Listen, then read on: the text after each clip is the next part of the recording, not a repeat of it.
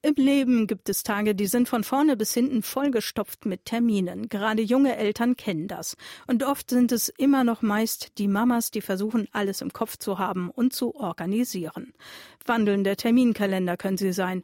Und das kann ein Problem werden, das man als Mental Load bezeichnet.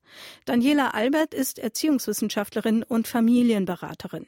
Sie erklärt, woher der Begriff Mental Load kommt und was er bedeutet.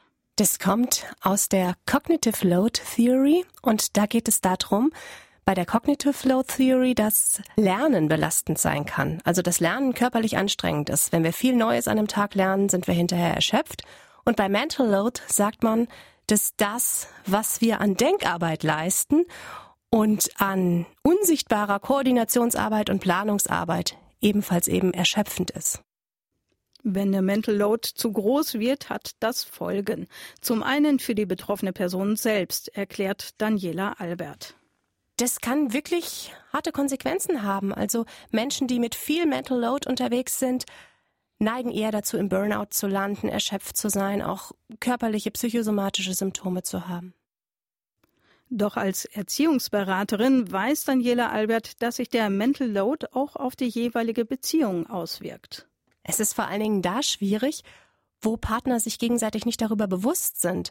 Also wo ein Elternteil zum Beispiel das Gefühl hat, ich denke hier an alles, ich mache alles, ich bin erschöpft und der Partner sieht es gar nicht und fragt sich vielleicht noch, warum ich erschöpft bin, weil ich zum Beispiel nicht arbeite gerade und in Elternzeit bin oder weil ich nur 15 Stunden habe, während der Partner 40 Stunden arbeitet.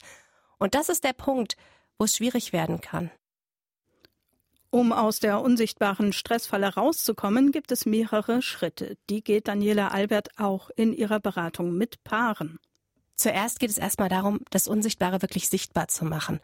Also wenn ich mit Eltern arbeite, wo das ein großes Thema ist, da schreiben wir das wirklich mal auf. An was denkt wer den ganzen Tag?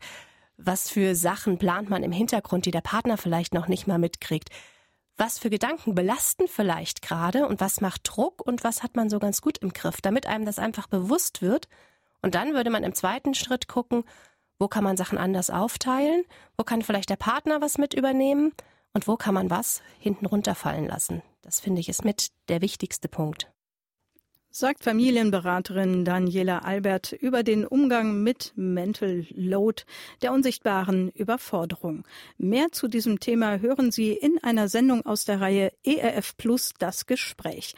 Darin hat sich Hanna Wilhelm ausführlich mit Daniela Albert über Mental Load unterhalten. Den Link dazu finden Sie auf erfplus.de.